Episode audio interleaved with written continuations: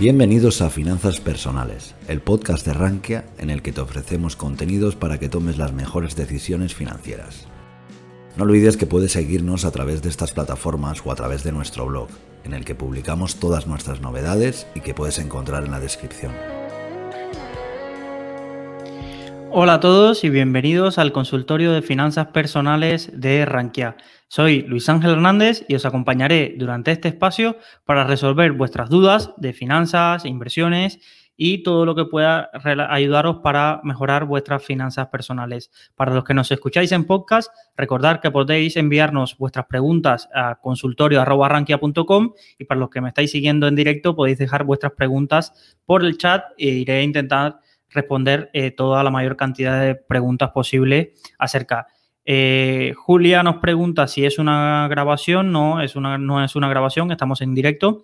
Entonces podéis ir dejando vuestras preguntas en el chat y os iré respondiendo. Para, primero que todo, eh, dar las gracias a todos los que me habéis escrito de, consultorios pasados y los comentarios que dejáis en Ivo, en Apple Podcast. Da mucha ilusión leer cómo hemos podido ayudar a, a personas y, eh, tenemos ya preguntas que me habéis ido dejando al mail y me las habéis ido enviando y yo las suelo acumular para dejarlas y responderlas aquí en el, en el directo y voy a, voy a empezar. Había un usuario que me escribía preguntando por una estrategia de aportación a fondos que, comentaba que era la que seguía yo. Eh, para los que estáis escuchando por primera vez, yo comentaba que yo tenía una, una cartera a la que hago aportaciones periódicas Generalmente eh, la aportación periódica la hago a los fondos eh, que más han caído y comentaba de que hacía, hacía aportaciones extraordinarias cuando había caídas en los mercados. Pero eh, el usuario me preguntaba acerca de si, con, que si tenía algunos parámetros establecidos y demás, y la verdad es que sí. ¿Vale? No es ante cualquier caída aportar porque eh, mi dinero no es eh, ilimitado, soy un trabajador como cualquiera de los que me estáis escuchando, cubro mi nómina a final de mes y, la verdad que, es entonces a final de mes cuando yo miro mi cartera y veo si hay eh, el fondo, por ejemplo, vamos a pensar que ahora mismo actualmente tengo una cartera de 10 fondos. Evidentemente, durante el mes pueden pasar muchas cosas. Entonces, yo lo que hago es al final del mes, cuando, cuando llega la nómina, intento mirar y veo los fondos, los dos o tres fondos que, más eh, negativos se encuentren y divido mi aportación a esos tres fondos. ¿Qué pasaría en el caso de que todos los fondos son alcistas? Pues ese mes eh, no, no hago, es decir, si han subido mucho los fondos en ese mes, ese mes no hago aportaciones y, y, las acumulo hasta que me vuelva a encontrar un mes donde hayan tenido un comportamiento negativo esos fondos y voy acumulando. Tampoco utilizo ese dinero.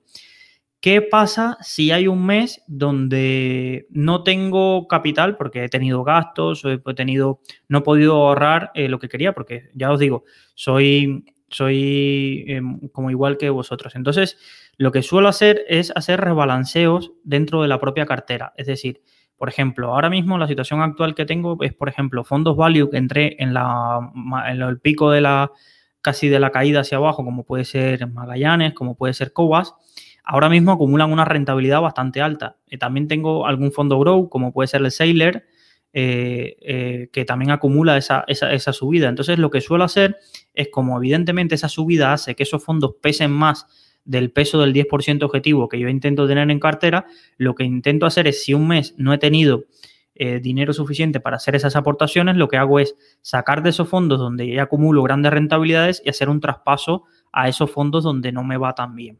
Eh, recordar que una de las grandes ventajas de los fondos de inversión es que esos traspasos no tributan, ¿vale? Entonces yo puedo hacer cuantos traspasos quiera de fondo a fondo que simplemente el dinero estará pasando. Esto no lo puedo hacer con mi cartera de acciones, ¿vale? Porque eh, en la cartera de acciones cada vez que vende y cada vez que compra, además de pagar una comisión, tendré que eh, tributarlo al año siguiente. Y ya os digo que en mi caso, que uso un broker internacional, eh, pues meter las operaciones a mano es uno de los peores negocios que he podido hacer en la declaración de la renta porque, por ejemplo, este año me ha consumido casi tres horas, ¿vale?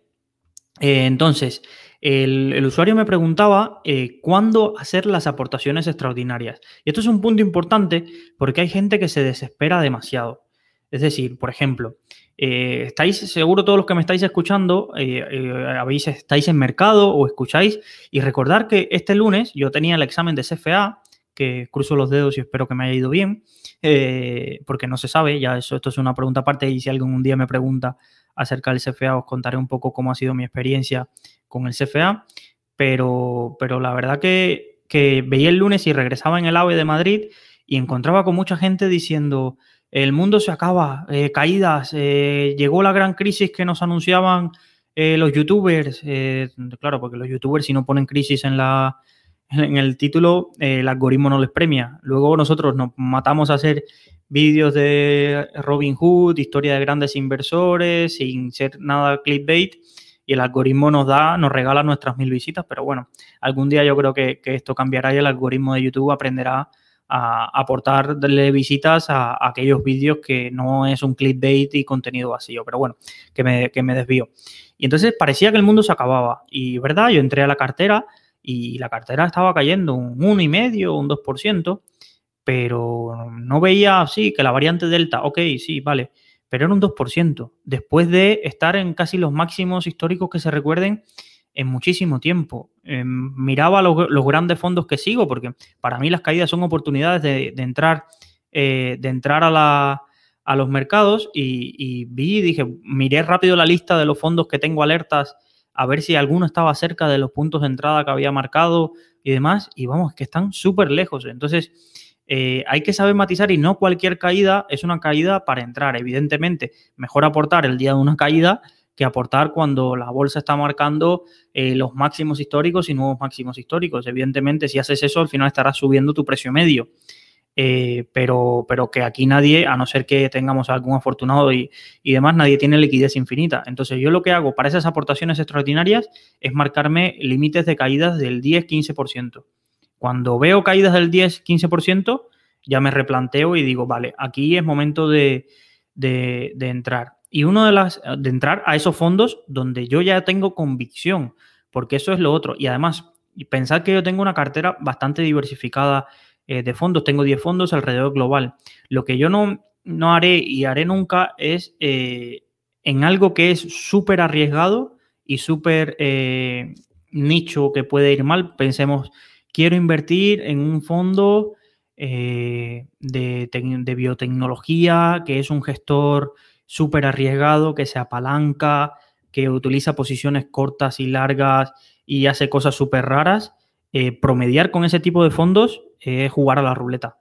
Es jugar a la ruleta. Y, llevo avisando, y, no, y es verdad que a veces parezco que le tengo alguna rencilla a determinados fondos, pero me fastidia, voy a intentar ser eh, eh, más educado que, que me escuchan en podcast, los titulares de la prensa, porque hay titulares de la prensa, conoce el fondo que ha ganado un 300% este año, o conoce el fondo que ha ganado un 80% en una semana. Y, lo que no están mirando es la volatilidad de esos fondos y que el fondo ese a los 7 días del titular se pega una, caída de un 30% y ya el periodista no va y dice, conoce al fondo que ha caído más en una semana. ¿Vale? Entonces, e, eso el periódico no te lo cuenta porque eso no vende. Eso no vende.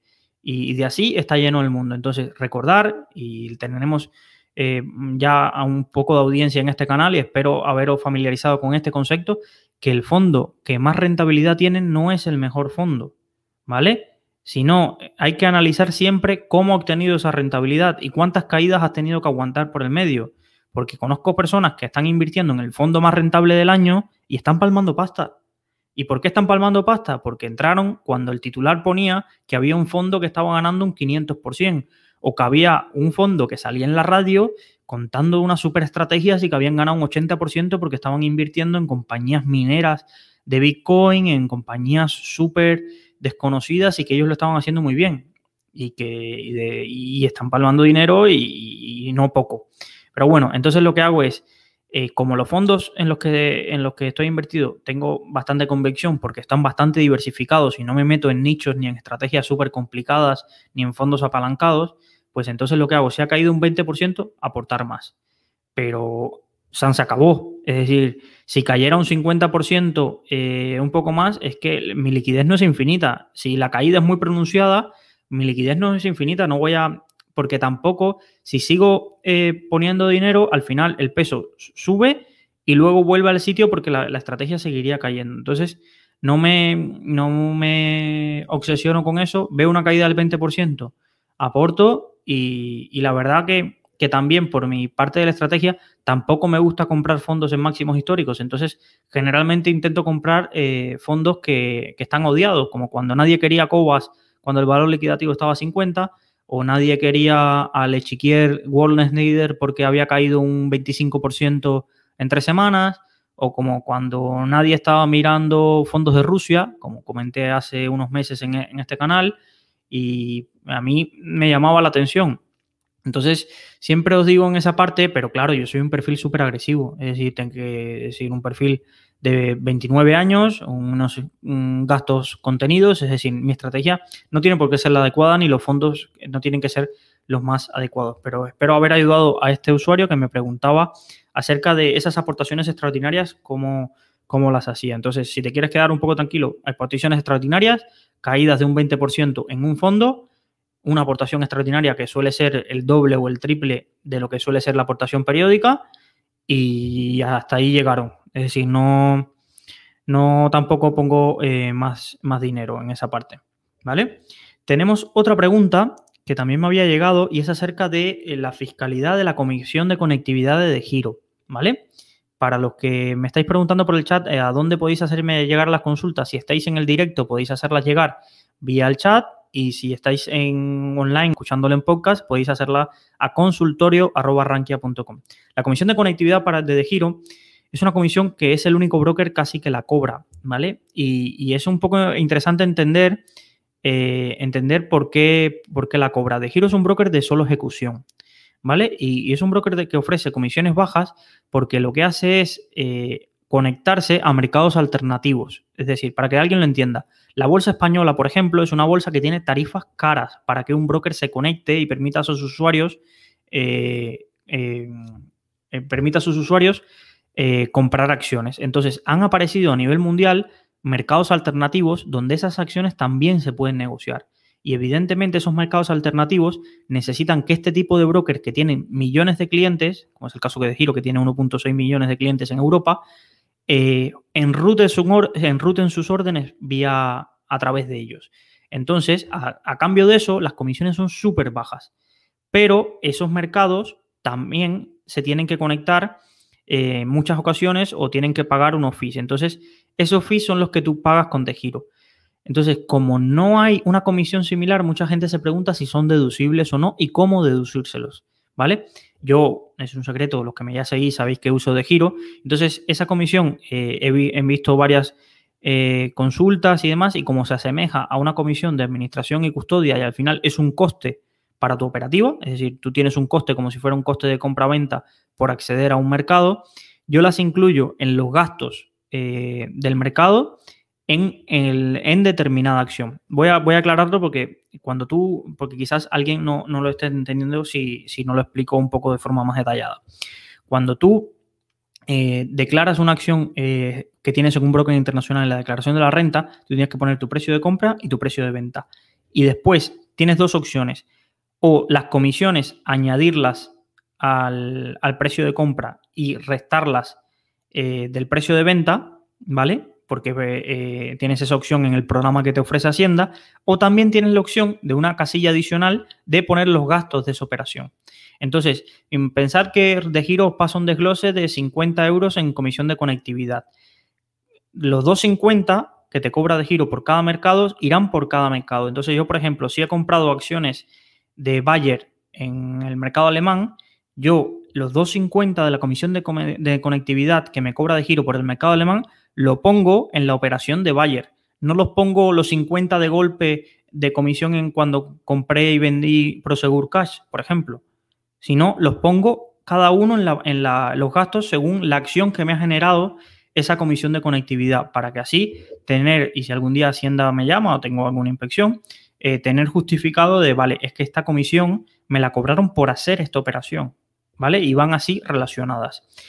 El, la dificultad es que al no tener, ser una comisión exclusiva de este broker, no hay o una consulta vinculante o no hay un criterio claro, pero yo el criterio que utilizo, y, no es un consejo porque de fiscalidad eh, tengo conocimientos, pero no, no, quiero que nadie después venga, Luis, que hice lo que me dijiste y me cayó una inspección de Hacienda. Yo te digo, yo te digo lo que hago yo. A partir de ahí, eh, eh, primero que me puede caer una inspección de Hacienda y lo diré si algún día me cae por poner mal la conexión de conectividad, pero como no hay criterio, utilizo en el, el, único que, y esto siempre lo recomiendo, cuando no tengáis un criterio claro que aplicar en la declaración de la renta, aplicar alguno que no os dé ventaja frente a Hacienda. Y como este es el criterio donde yo veo que estoy siendo legal y no compartiendo, eh, no haciendo ningún ninguna cosa que me cause beneficio, sino que estoy aplicando la comisión en donde me toca y está, y no es una comisión que me deduzca grandes ingresos, la verdad, eh, no creo tener problema. Y si no, esperaré cruzar los dedos cuatro años a que Hacienda eh, prescriba, prescriba esta parte.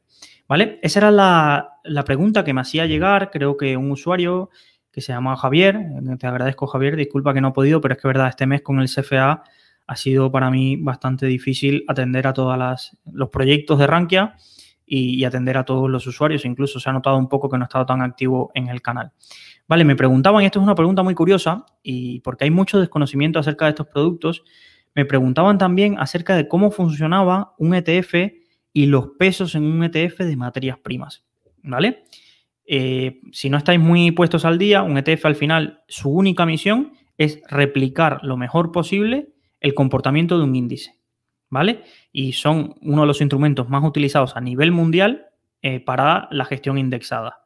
¿Vale? ¿Por qué? Porque no hay tantos fondos indexados equivalentes a ETFs. Y como los ETFs tienen la misma fiscalidad que los fondos en, en muchos países, no hay tanta proliferación de fondos indexados, sino que se utiliza el ETF para quien quiera indexarse. Aquí en España sí tiene sentido de que se fomente más el lanzamiento de fondos indexados que de ETFs porque los ETFs están penalizados fiscalmente, pero en otros países no ocurre así. Entonces, lo normal es que haya muchísimos más ETFs que fondos indexados.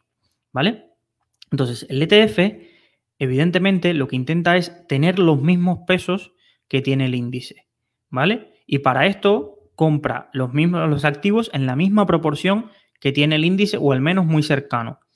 Evidentemente digo al menos muy cercano porque eh, en, los índices piensa que el que está haciendo el índice, el, que está haciendo el índice, él dice, yo voy a tener en mi índice eh, un 5%, voy a pensar un índice español, un 5% de Santander, un 7% de Inditex por capitalización, ¿vale?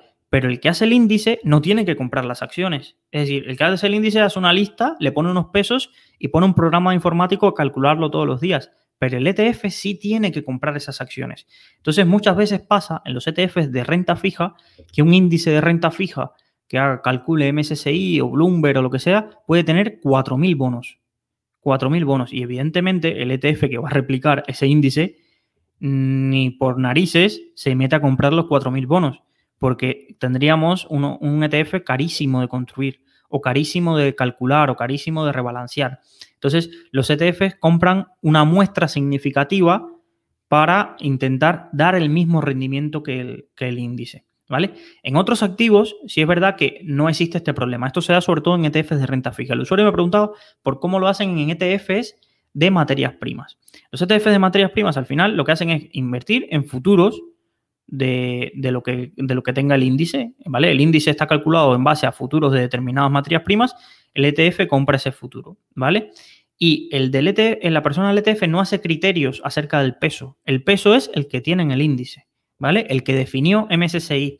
Por eso, y ayer lo, lo hablaba con, con, el presidente de Rankia, Juan Suk, no nos gusta utilizar el término gestión pasiva, porque es un poco confuso. Es verdad que es una gestión donde la decisión la está tomando otro por ti, y está tomando, pero MSCI o los gestores de índice, Morningstar, Standard Poor's y demás, están tomando una decisión de qué acciones, qué pesos y demás añadir al índice. Y a partir de ahí los demás replican. Pero hay una decisión. Y hay una decisión de qué peso darle o a un índice de materias primas incluir una materia prima o no incluirla eh, y demás. Entonces, mm, mira que soy defensor de la, de la gestión indexada, pero no pensar que, no hay decisiones. Hay decisiones y hay muchas veces decisiones muy arbitrarias. De, por ejemplo, cuestionaros ahora eh, los pesos en el MSCI World o en el MSCI AGWI ¿por qué están así? ¿O por qué eh, han tardado tantos años en China alcanzar el peso? ¿O debería tener China ese peso con la poca transparencia que hay en, sus acciones y demás? Pues este tipo de cosas que son un poquito más sofisticadas, eh, la verdad que, son cuestiones, pero, pero quien venga y os diga que, que, la gestión pasiva no hay unas decisiones detrás y no hay una cierta eh, componente humano, porque no hay una máquina tampoco decidiendo qué acciones son las mejores que hay que tener y no sé qué es. Una decisión básicamente humana, de un comité de inversión que, que, dice estas acciones son las que hay que tener en el índice o vamos a meterle ahora al índice criterios SG y nosotros decidimos qué, qué empresas son las que cumplen los criterios SG en base a unos criterios. Entonces, ¿vale? Entonces me preguntaba el usuario también que qué ocurría, por ejemplo, si subía mucho el cobre, ¿vale? Pues si sube mucho el cobre, depende mucho de si el índice tiene un límite del peso que puede tener eh, dentro de, lo, del, peso general. Por ejemplo, creo que el IBEX eh, o algunos otros índices, ahora no sé por qué me viene a la mente el IBEX, tiene un peso máximo que puede pesar una compañía en el índice. Entonces, cuando hay un componente del índice que pesa mucho, se limita automáticamente el peso que puede acceder y se queda en ese peso, más, en ese peso máximo, ¿vale? Y a pesar de que el, componente pueda seguir subiendo, ya el índice, ese componente no puede pesar más, ¿vale? Y es interesante que ocurra esto porque muchas veces eh, las personas invierten, voy a pensar ahora, eh, y quiero que si tenéis a mano, eh, voy, a, voy, a, hacer algo interactivo para que no sea así. Todos los que estáis en el chat, escribir en, en Google ETFs de blockchain. ¿vale? Y seguro os aparecerá, creo, uno de Invesco, decidme por el chat lo que os va apareciendo. Y quiero que busquéis en la parte de si accedéis a Morningstar, en la parte de cartera, para que me digáis cuánto pesa la primera posición, ¿vale? Y, y, quizás, creo que, espero que no, que no me salga rana al experimento, pero juraría que la primera posición en, en los índices de blockchain que están siguiendo a un índice determinado de blockchain pesa más del 15%. Es decir, que te está jugando toda la rentabilidad, casi el 15% de la rentabilidad de ese índice es lo que haga una compañía. ¿Vale? Y entonces a mí me gusta analizar también cuando tengo algún ETF y demás, ver un poco cómo está eh, hecho el mecanismo de, composición del ETF, porque si no, puede pasar estas, eh, estas cosas. ¿vale? Eh, Estrella Fugaz nos comenta que ha encontrado el CIR en Nasdaq en Next Gen, ¿vale? Que sigue al índice Nasdaq Blockchain Economy. Yo tenía controlado uno de Invesco y creo que ahora Global X, la gestora de ETFs, también ha lanzado uno de blockchain. Eh, si puedes mirar las posiciones y decirme cuánto pesan, eh, mientras voy respondiendo otras preguntas, creo que se quedará bastante claro acerca de, lo que quería comentaros de cuidado con índices que no tengan límites a, a lo que puede pesar un activo porque te puedes encontrar que el índice básicamente sea como eh, tener una gran exposición a una compañía, ¿vale?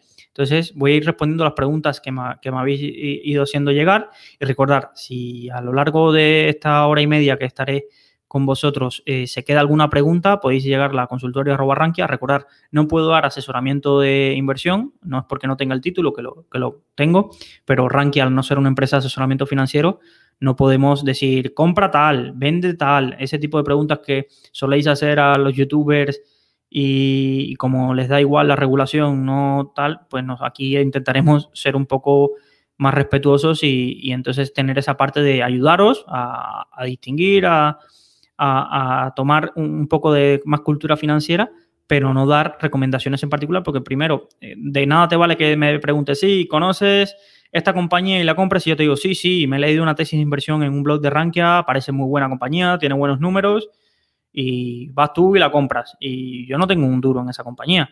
Y después vienes a los dos meses y me dices, Luis, que me dijiste en el consultorio que esta compañía era buena. Sí, sí, yo me había leído un blog, pero yo no la tengo. Entonces, como no la tengo, no lo he estudiado. Es decir, no me juego nada. Es decir, los consejos son gratis. Es decir, entonces, eh, lo digo porque esa está eh, se está extendiendo esta cultura de, YouTube, de Telegram, donde la gente que no se juega nada mm, da consejos y dice, esta acción, sí, buena compra, buena compra. Eh, le preguntan luego a los tres días, eh, mm, mm, pues no la veo tan opción como buena compra. Y, claro, a los, al mes saca y pone un tweet y dice, mira, ¿os acordáis cómo dije que era buena compra? Y si a los seis o siete meses eh, la acción cae, saca otro pedazo donde dice, ¿os acordáis donde dije que no era buen momento de compra? Y al final, entre borrando tweets, borrando cosas y demás, pues siempre ganan, siempre ganan. Hay, hay, hay personas que siempre, siempre ganan y, nunca pierden. Entonces, yo os digo, yo por ahí está público, creo que en, el hilo de ranking de carteras de fondos está mi cartera de fondos. En algún encuentro con De Veritas he comentado eh, la cartera de acciones. De eso es lo que puedo yo decir, y, pero claro, eso es mi análisis. No, no mucho más, que me estoy enrollando y voy a, voy a seguir. Alfonso nos pregunta, ha invertido en Flatex Bank y casi no para de bajar desde que compré 113. Me parecía que el broker de giro podía revalorizarse, pero quizás entre alto. ¿La bolsa caerá antes de fin de año? ¿No opinas lo mismo? Vale, Alfonso, eh, como digo, no voy a dar opinión, pero te voy a dar, te voy a, dar a entender un poco eh, qué está pasando con Flatex y, qué, puede pasar. Para los que no estéis tan, tan metidos en el tema, Flatex es el, el broker alemán que ha comprado a De Giro, ¿vale? ¿Qué pasó con la compra de y han creado un gigante, es decir, han creado un gigante. Es el broker ahora europeo mm, más grande que, yo conozca y los que más rápido están creciendo. Evidentemente, la acción pasó de 17 a más de ciento y pico. ¿Vale? ¿Qué pasó? Eh, ¿Qué ha pasado aquí y qué es lo que al mercado no le está gustando? Pues han pasado varias cosas. El mercado de brokers está siendo muy competido. Es decir, están entrando, nosotros porque aquí en España no tenemos esa suerte de que haya una feroz competencia entre brokers y demás, no estamos viendo un poco la perspectiva de lo que está pasando en Europa. En Europa están saliendo muchísimos brokers con modelos de cero comisiones, con modelos de suscripciones y demás, que en los países está haciendo muchísima, muchísima competencia. Además, los brokers de CFDs, como cada vez se ven más apretados por la competencia, están migrando a dar servicios de también compra de acciones también. Entonces no voy a descubrir nada nuevo en esa parte. Entonces está habiendo una competencia feroz en Europa. Encima, llega Interactive Broker hace dos semanas y uno de sus principales impedimentos, que era que la gente eh, tenía que pagar 10 dólares sí o sí de comisión, operar o no, todos los meses, elimina esa barrera. Y además de eliminar esa barrera, hace dos días ha enviado un mail que me han hecho llegar algún usuario de Rankia de, vale, bajamos las comisiones en acciones europeas. Entonces, evidentemente esto es un golpe. Además, eh, cuando Flatex compra de giro, eh, la directiva de giro ha salido completamente de la compañía y hace poco también pasaba de que están vendiendo eh, las acciones que había. Entonces se ha generado una tormenta un poco perfecta para que el banco un poco la situación vaya mal.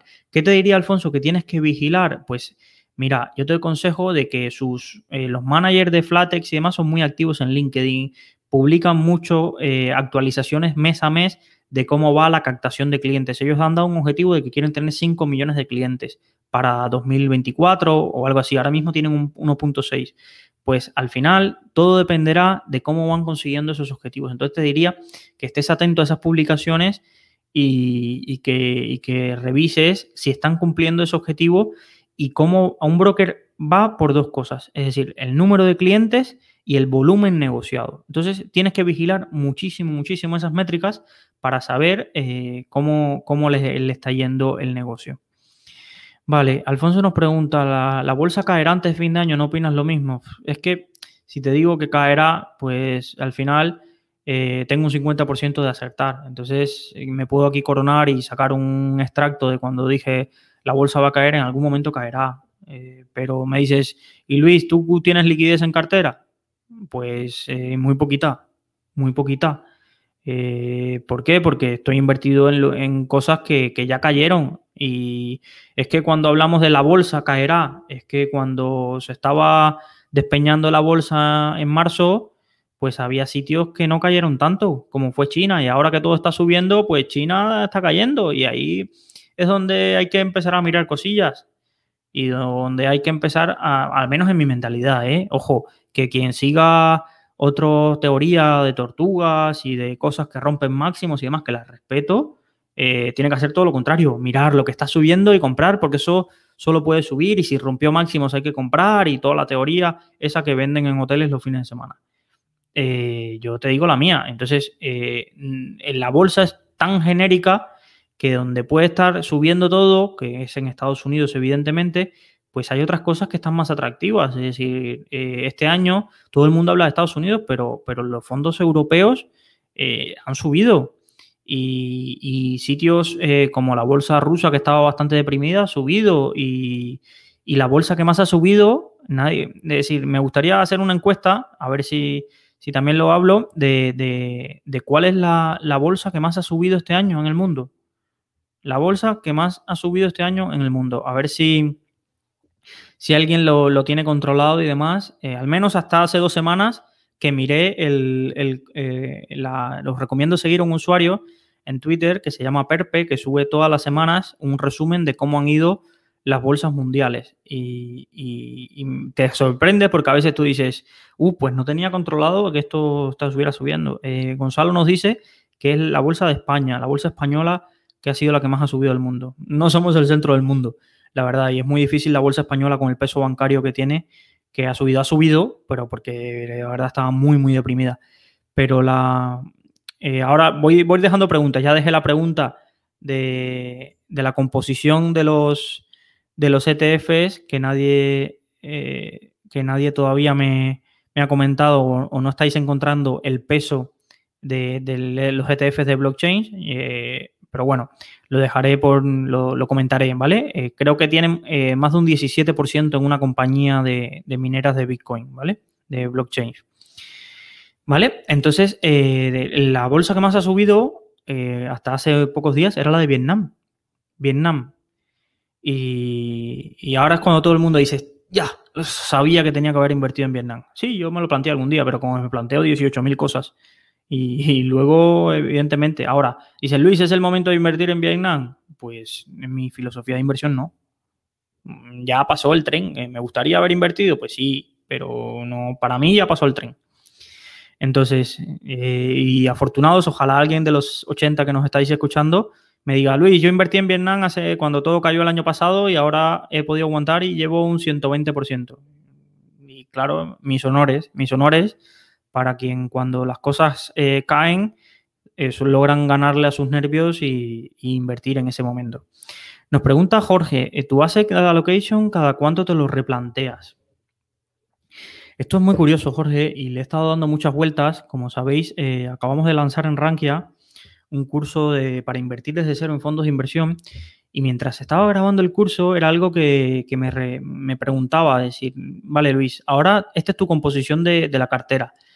Pero, ¿y el que vea este curso de aquí a tres años? Eh, pensará que esta es tu misma cartera y seguramente habrá variado. Entonces, lo que suelo hacer yo y lo que he explicado es, yo tengo unas fuentes de información eh, muy claras y de las que no soy ni un gran analista, ni me considero, soy un inversor, estoy más cercano a ustedes que a los grandes inversores vestidos de corbata que, que caminan por el barrio de Salamanca, ¿vale? Entonces, eh, yo la fuente de información que hago es consultar trimestralmente el informe de JP Morgan, creo que lo he compartido alguna vez, y si no, eh, os lo busco ahora en un segundo y os lo dejo por el chat para que lo tengáis eh, guardado.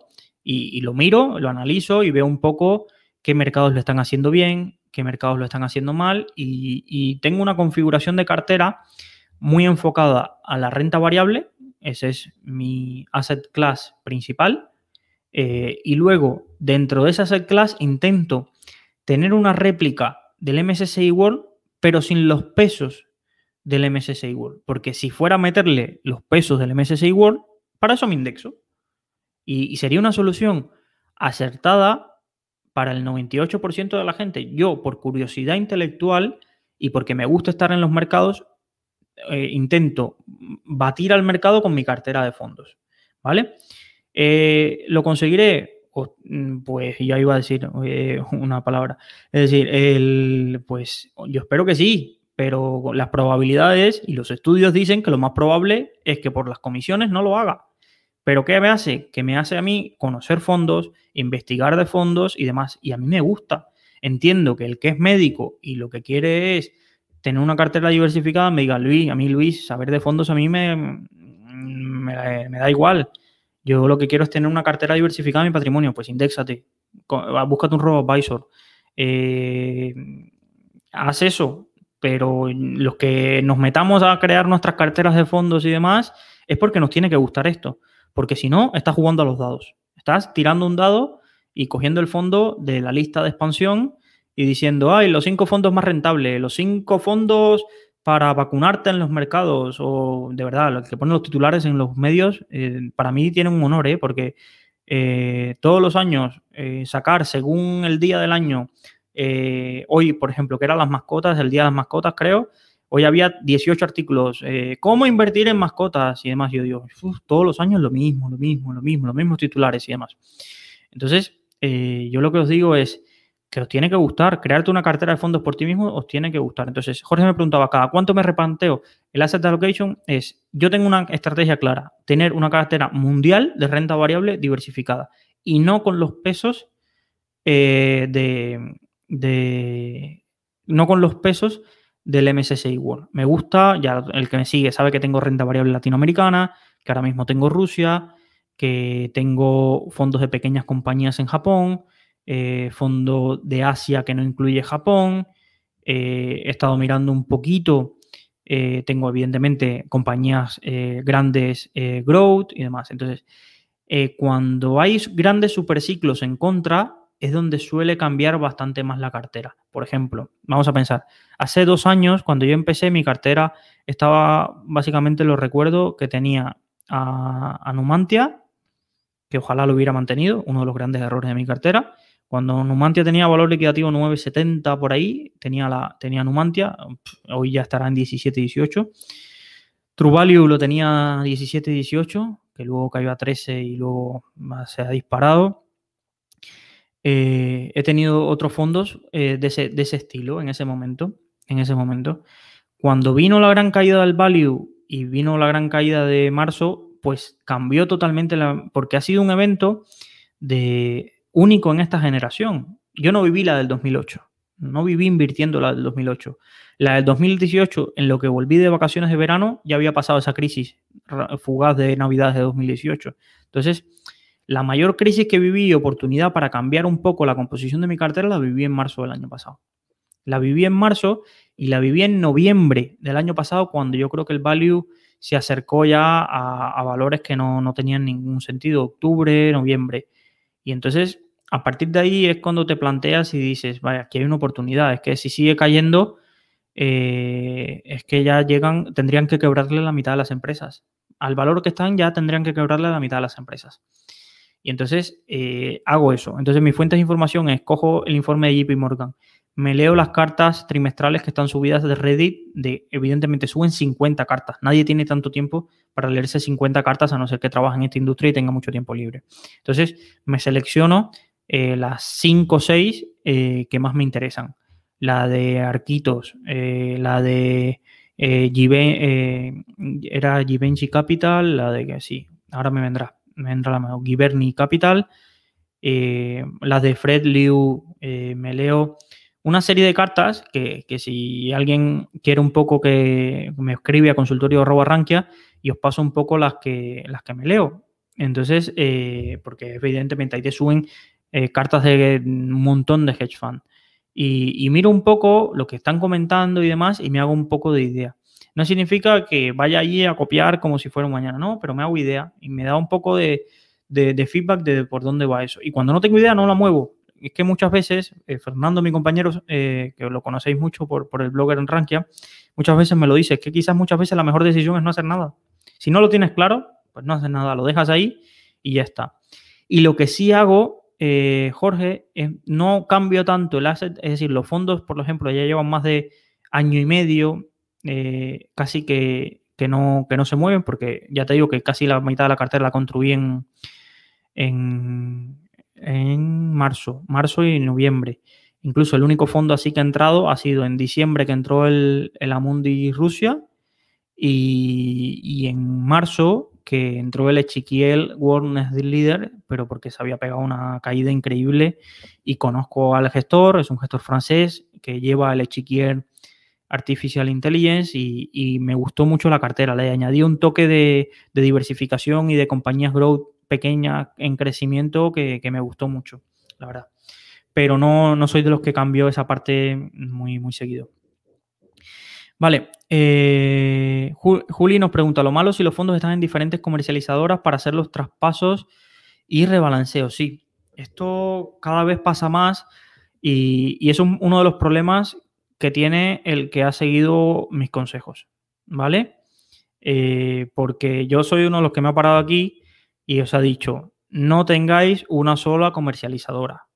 ¿Por qué? Porque podéis tener clases limpias en EBN o podéis tener clases limpias en, ¿cómo se llama? En la, de Diaphanum, en la comercializadora de Diaphanum, podéis tener fondos en Mafre, podéis tener eh, fondos de Vanguard en MyInvestor o fondos que solo pueden acceder en MyInvestor o puedes acceder a fondos en Renta 4 y yo no me caso con ninguna comercializadora en esa parte y os recomiendo no casaros. ¿Qué pasa?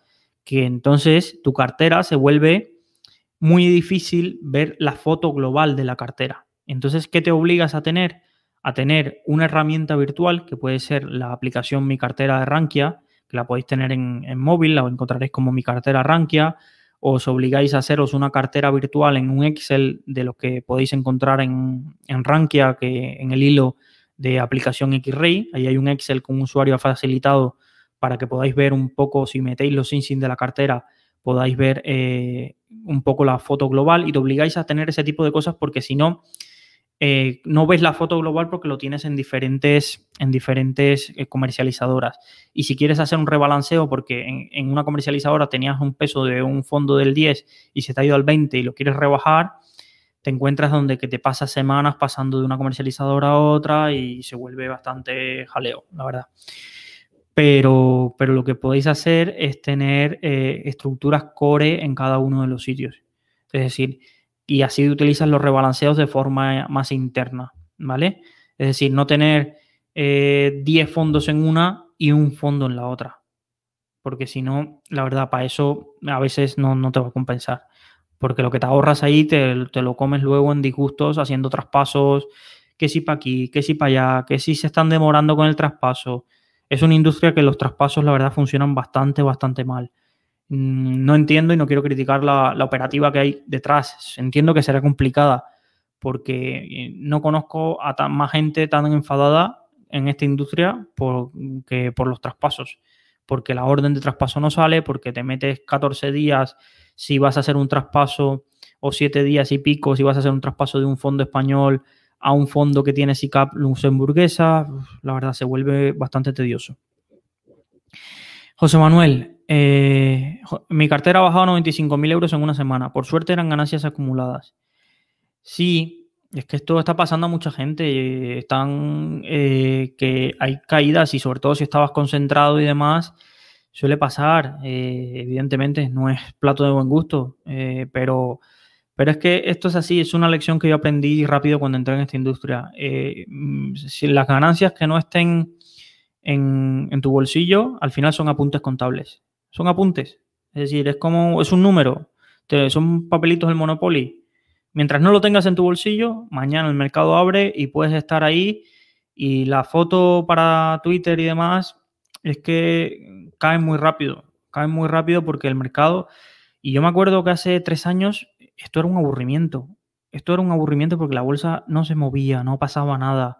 Yo creo que los periódicos nunca lo han pasado tan mal. Y, y, Rankia, por ejemplo, que es un portal que la gente entra cuando las cosas eh, hay mucha volatilidad, entra a hacer consultas o cuando pasa mal. Yo recuerdo que era muy complicado porque, porque no pasaba nada en el mercado.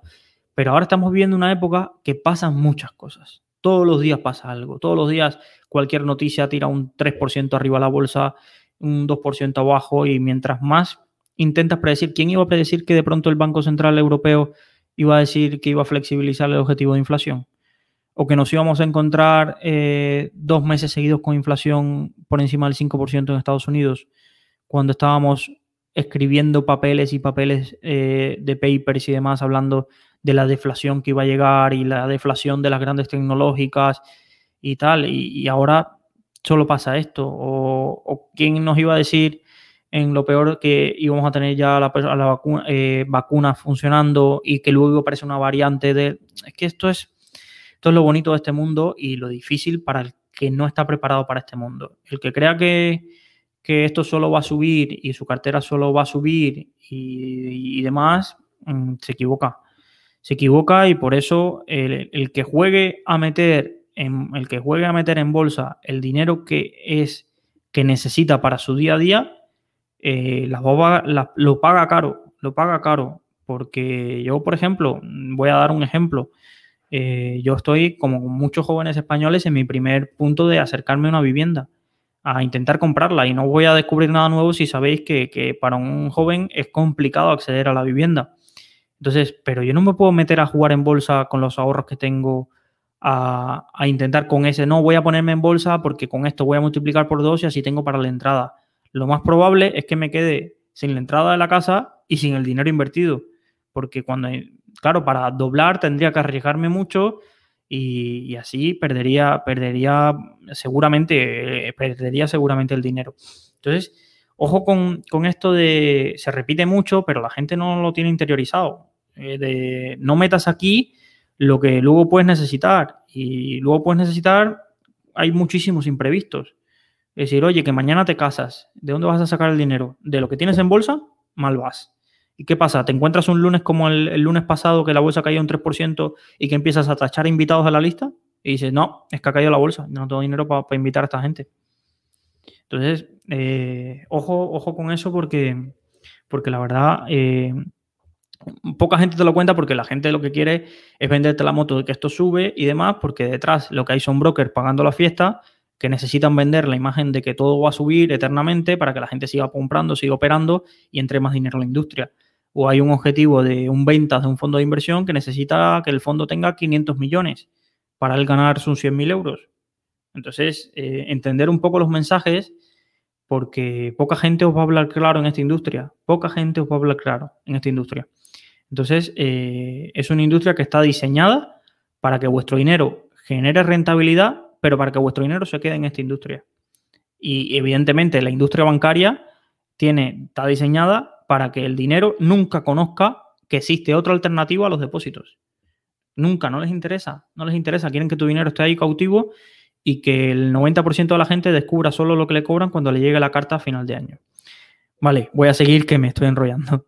¿Vale? Eh, ¿Conoces Intalco? Pregunta Gonzalo. Gonzalo, hay una tesis en Rankia, eh, creo que hay personas que saben muchísimo más que yo de Intalco, creo que de Microvalue tiene una tesis, creo que lo lleva en cartera es el lugar. Yo en esta parte de acciones conozco las que llevo en cartera, no, no me voy a, mojar. Sé, he leído de ella, pero te recomiendo que sigas a alguien que sabe mucho más que esto yo, como puede ser eh, el chico que lleva Microvalue, que tiene una tesis de Intalco mucho más, mucho más trabajada. Eh, ¿Qué porcentaje tienes en fondos, Cristóbal? Uno de los eh, oyentes fieles del, del, canal pregunta, ¿qué porcentaje tienes en fondos y cuántos en acciones elegidas por ti? ¿Dónde consigues mejores rendimientos? Esto es curioso, ¿eh? Porque soy parte de... Eh, yo, evidentemente, no creo que la gente pueda esperar lo mismo, ¿vale? De, las carteras que, donde tú eliges las acciones y eh, la cartera que tú creas de fondos. Básicamente porque son dos cosas distintas. En una, tú estás eligiendo la compañía, tienes una exposición directa, y en la otra lo que deberías estar haciendo es escoger una clase de activos y escoger el mejor gestor o el mejor índice para replicar ese activo. Son dos conceptos distintos. Entonces, por naturaleza, eh, evidentemente, las acciones tienen una expectativa más grande de retorno que una cartera de fondos, ¿vale? Pero también una mayor volatilidad. Entonces, si me preguntas a mí, en mi experiencia, yo gano más en la cartera de acciones que tengo, ¿vale? Y, y bastante más. Pero me pego más sustos. Me pego más sustos. Entonces, eh, eh, eh, más, se lo he contado varias veces, que la cartera de fondos es compartida familiarmente, la gestiono yo, pero es compartida familiarmente, y la cartera de acciones es mía. Y yo a veces lo susto que paso en las carteras de acciones digo, Buah, menos mal que no las paso en la de los fondos, ¿vale? Porque tendría que explicarle a alguien que no tiene grandes conocimientos de que esto es temporal, de que es el momento de invertir más, de que eso eso es una pérdida que no está realizada, que es una pérdida latente o que no sé qué. Entonces, evidentemente, no me voy a, colgar de flores porque eh, hasta cualquiera que hubiera cerrado los ojos hubiera ganado dinero en los últimos tres años, ¿vale? Pero ahora mismo gano más en acciones que he logrado eh, alrededor de, em, ahora mismo, para dar datos, porque soy súper transparente y cualquiera que haya visto un webinar ha visto que, que, a veces he mostrado hasta la cartera. Empecé con unos 5.000 euros y en acciones ahora alrededor de tengo esta, con la caída del lunes se me quedó en 8.000, ¿vale? Y en la cartera de fondos empecé con 10.000 euros y el lunes después de la caída tenía unos 12.000. Pero en volatilidad estoy súper contento de la cartera de fondos. Súper, súper contento de la cartera de fondos porque en marzo del año pasado eh, la cartera mía de acciones llegó a valer 2.700, 2.800, ¿vale? Y la cartera de fondos, eh, la verdad que se compensó bastante bien, se compensó bastante bien. Entonces, eh, ahora mismo, por lo que ves, tengo más patrimonio en fondos, pero por eso te digo, porque es más patrimonio familiar y entonces, evidentemente, ahí tengo que ser un poco más conservador y, evidentemente aporto más ahí y, o, otras personas también aportan ahí, entonces no, no, es, no es nada del otro mundo. Es decir, no estamos hablando de aquí de carteras de 100.000 euros. No tengo Ferraris para enseñaros, chicos. Esa parte soy ahí muy transparente. Cristóbal también pregunta, y voy a ir acelerando, que me, voy a quedar sin, preguntas y tenéis, eh, tenéis, si estáis aquí empleando el tiempo, un poco por reconocer y responder. Cuatro cosas importantes que te fijas para elegir un fondo. Vale, Cristóbal, antes te conté de que primero me centraba en el activo, es decir, la clase de activo que quiero añadir. Por ejemplo, renta variable japonesa. A partir de ahí, ¿qué quiero elegir un fondo? Quiero fijarme en comisiones. Es decir, a, igual, a igualdad de condiciones, me voy a quedar con el más barato. A igualdad de condiciones en todo lo demás, ¿vale? Me voy a fijar en la cartera. No me gustan los fondos súper concentrados en las primeras posiciones. Es decir, no me creo de que en los gestores mega estrellas de que van a seleccionar 10 compañías, le van a meter el 9% o el 8% del fondo a las 5 primeras y vamos a hacer un 200% con eso. No, no, no, porque cuando vienen mal dadas, eh, te comes unas caídas interesantes con fondos que estén muy concentrados y con altas posiciones. Es decir, yo recomiendo mucho eh, ver cómo estudiar, si queréis estudiar un fondo que gestiona mm, súper interesante las posiciones y no le da más de un 2, un 2,5% a ninguna posición, eh, es el Rentamarket Narval. Y tiene una conferencia en Forinvest, en el canal de YouTube de Forinvest, lo podéis buscar, que explica en 25 minutos su visión de por qué él, hace eso. Y me pareció súper interesante. Y es verdad, es decir, en esa parte de eh, un fondo que se coma una caída con una posición en un 9% y se coma una caída, es que tarda años en recuperar el dinero. Años. Años porque tiene que ganar mucho dinero con otras para, eh, para arreglar una caída de, de una posición tan grande. Entonces me fijo en eso, que no tengan grandes posiciones. Me fijo que no sea una réplica del índice porque para tener réplicas del índice eh, me compro el ETF, ¿vale?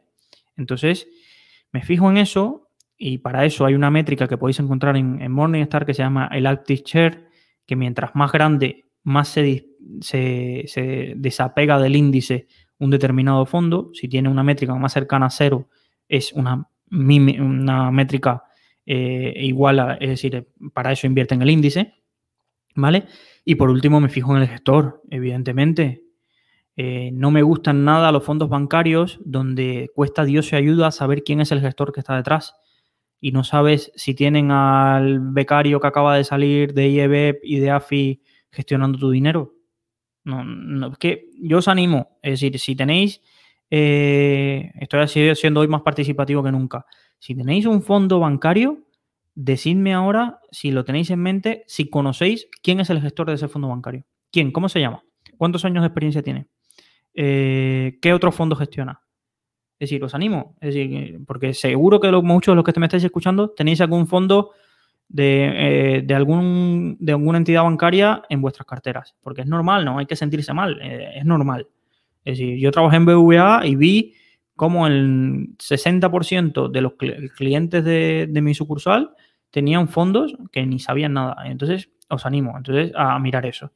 Y, yo lo que me fijo es en el gestor. Es decir, no, es que el nombre del gestor gestiona un fondo de renta variable Japón y a la vez gestiona un fondo de renta fija latinoamericana y gestiona un fondo de pequeñas compañías en Estados Unidos. Uh, alerta roja.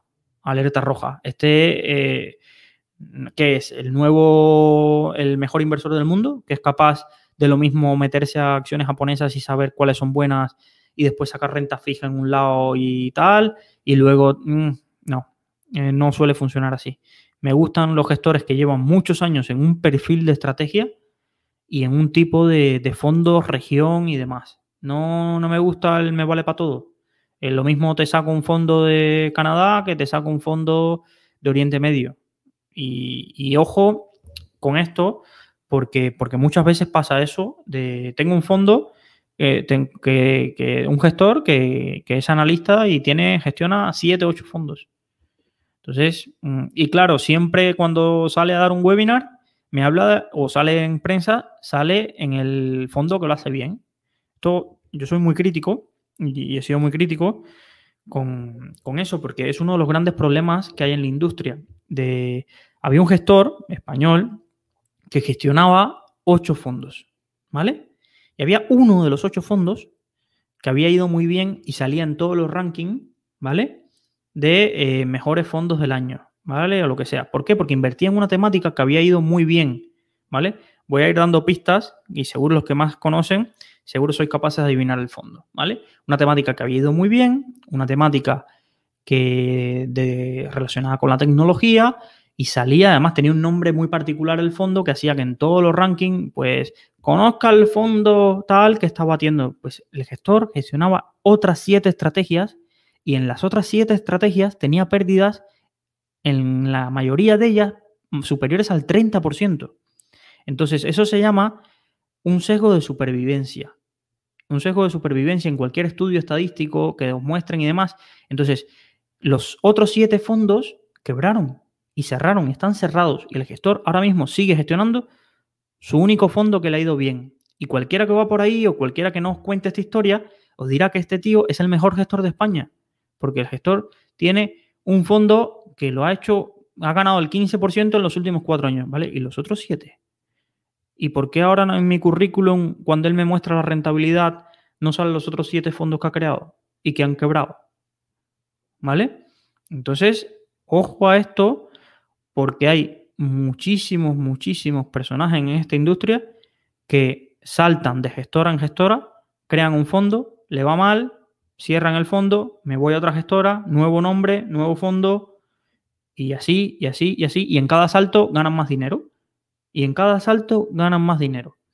Entonces, eh, eh, esto es lo que nadie os cuenta. Esto es lo que nadie os cuenta, pero yo tengo la suerte de, estando aquí en Rankia, de decirlo y alertaros. Es decir, hay muchas personas que han hecho carrera en esta industria saltando de gestoras y el partícipe es el que se endiosa escuchándolo en la radio, escuchándolo, leyéndolo en expansión eh, y demás, y se endiosan con él, ah, qué bien lo ha hecho, mira, este fondo ha lanzado un fondo nuevo.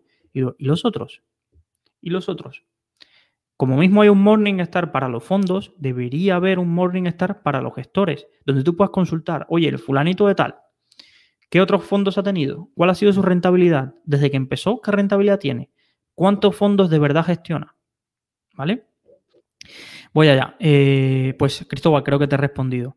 Álvaro, eh, Luis Ángel, ¿cuál es tu opinión de los Unilinked? Eh, a ver, son, son no voy a entrar en profundidad porque no los domino en profundidad y sé que tienen muchas aristas, eh, pero creo que son, eh, que son productos que han sido creados para las personas que quieren esa eh, muy producto bancario. Y he visto algunos que me han traído aquí compañeros de oficina con unas comisiones desorbitadísimas, superiores al 2% y demás. Ojo con ese tipo de productos porque no entiendo qué ventaja te va a ofrecer, aparte de la parte de rescate, que sé que tiene algunas ventajas y demás. Yo soy de cartera de acciones, de carteras de fondos y, la verdad, en este tipo de, cuando te ofrecen PIAs, eh, Unit Link, eh, prefiero, prefiero, de verdad, carteras de fondos, carteras de fondos diversificadas y, entiendo que fiscalmente a alguien le puede interesar porque sé que tiene alguna ventaja el modelo de rescate, como renta vitalicia o algo así, pero, pero no, no me acaba de llamar el producto porque sé que muchas veces dentro lo que hay detrás de esos nombres súper exóticos y demás son comisiones puras y duras. ¿Vale? Alfonso, mi experiencia con los fondos ha sido pésima por las comisiones y prefiero invertir en acciones. Sí, sí, lo entiendo. Lo entiendo porque, porque hay mucha gente que ha sido escaldada de los fondos porque invertir en fondos no es fácil. Es que quien os diga, y os digo, y te lo digo yo, que ahora mismo estamos lanzando, comercializando un, fondo, un curso de aprende a invertir en fondos de inversión. Pero es que, ya os hago spoiler, al final del curso lo que os digo es, el 90% de la gente que haga este curso, espero que haya decidido indexarse y crearse una cartera un robo-advisor. Es que lo espero. Porque el otro 10% o le dedica mucho tiempo a crearse su cartera, a tomárselo en serio, a aprender, a, leer todos los días a Moclano, a Arbigio, a Enrique Roca, para entender un poco qué hay detrás de la selección de un fondo, cómo distinguir el marketing de una gestora de lo que de verdad hace, cómo distinguir a un buen gestor, cómo eh, saber cuándo un gestor eh, se ha endiosado. Es que de héroes caídos está lleno, lleno la industria de fondos de inversión. Es decir, ya nadie escucha hablar de Waleski. Waleski es un gestor polaco que todo el mundo, gestor del Alken Opportunities, que todo el mundo era el mejor gestor europeo. Hace tres años, cuando yo empecé, hace, no, hace cinco, empecé en Rankia casi ya cuando empecé en prácticas. Y todo el mundo, es que tienes que ver a Waleski, leerte las cartas de Waleski. Y ahora es un dios caído. ¿Por qué? Porque le metió un 10% del fondo, de sus fondos a Wirecard. Y mientras todos los auditores decían que era un, que, que, el caso, que tenían las cuentas manipuladas, él seguía diciendo que no, que él era el mejor gestor y que Wirecard estaba infravalorado y le metió un 10%. Y, muchos eh, se fueron al hoyo con él, con ese fondo, porque el tío se endiosó y perfectamente le podía haber salido bien y la gente que se quedó ahora que tiene pérdidas, haber tenido unas rentabilidades y sacar fotos en Twitter de mira qué bien me ha ido con este fondo de Alken, pero es que te arriesgas a eso, a cuando un gestor se mete con un 9%, un 10% de posición, te arriesgas a que la cague y él se va a seguir llevando su millón de euros de comisión de salario. Un fondo de este tipo que tiene 500 millones, 600 millones, chicos, sed conscientes que el gestor se está llevando un millón de, un millón de euros de salario. Y si es socio de la gestora, más aún. Entonces, eh, ¿le va a doler la pérdida? Bueno, seguramente.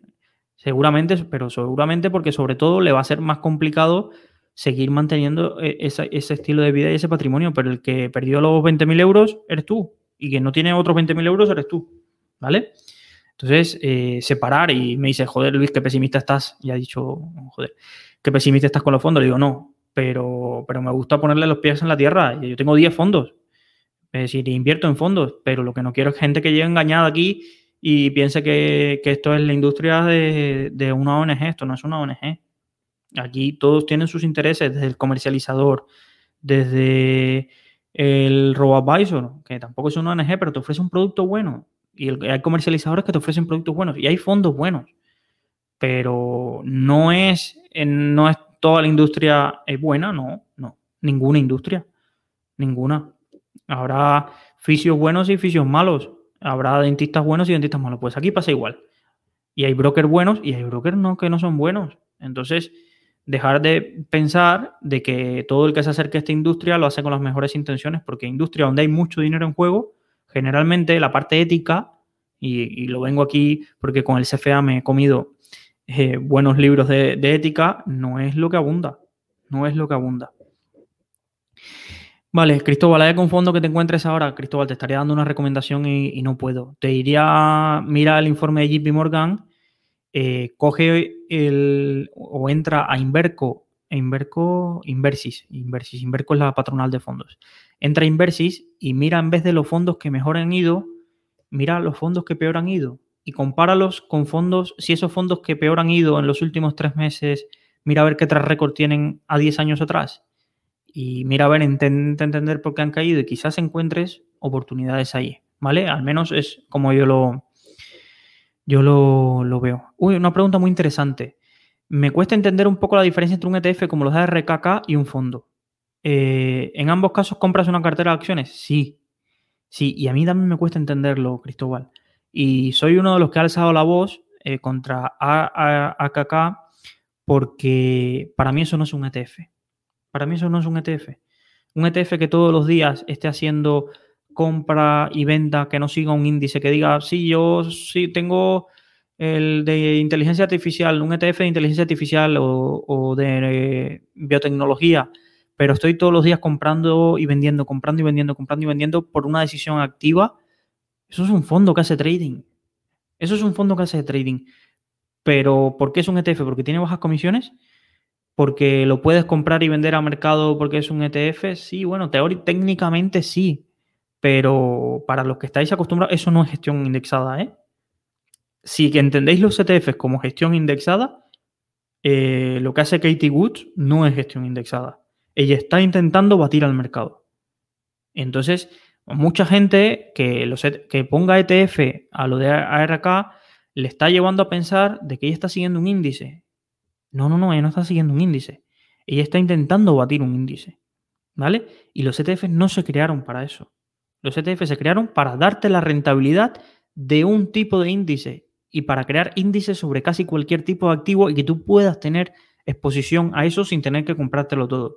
Pero ARK no es un, no es un, no es un ETF, como lo entiendo yo. Que vengan teóricos y demás y vengan así, Luis, porque eh, puedes comprar y vender como si fuera una acción y ese es el concepto de ETF. Además, eh, tiene un descuento sobre NAV. Eh, sí, pero para mí el concepto no, me gusta.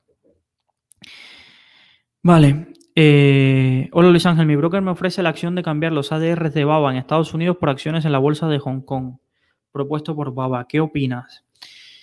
A ver, yo soy favorable siempre de tener las acciones en la bolsa original. ¿Qué pasa? Que si te vas a Hong Kong, ¿cuánto te va a costar eh, la comisión de compra-venta? ¿Cuánto te va a costar la comisión de, compra-venta cuando quieras ampliar en Baba o vender en Baba? Ojo, porque no ser que pases de una comisión de 2 euros por comprar y vender en Estados Unidos a una comisión de 50 euros. Entonces, no sé el caso, ¿eh? No sé el caso de, qué broker estamos hablando ni las comisiones que tiene. Pero cuidadín con este tipo de cambios porque eh, muchas veces eh, un broker puede ser muy competitivo para un mercado, sobre todo Estados Unidos, generalmente comprar acciones en Estados Unidos es muy barato, pero luego darte unos sablazos en un mercado exótico que te quedas, eh, que te queda fino.